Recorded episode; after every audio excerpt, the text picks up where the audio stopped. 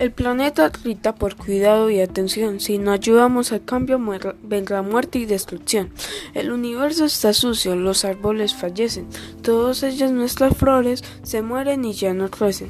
Toda nuestra culpa es que el mundo esté así. Si queremos evolucionar, cambiemos nuestro chip. Empecemos por nosotros, no culpes a los otros. cuando culpamos al otro, nos señalamos todos nosotros.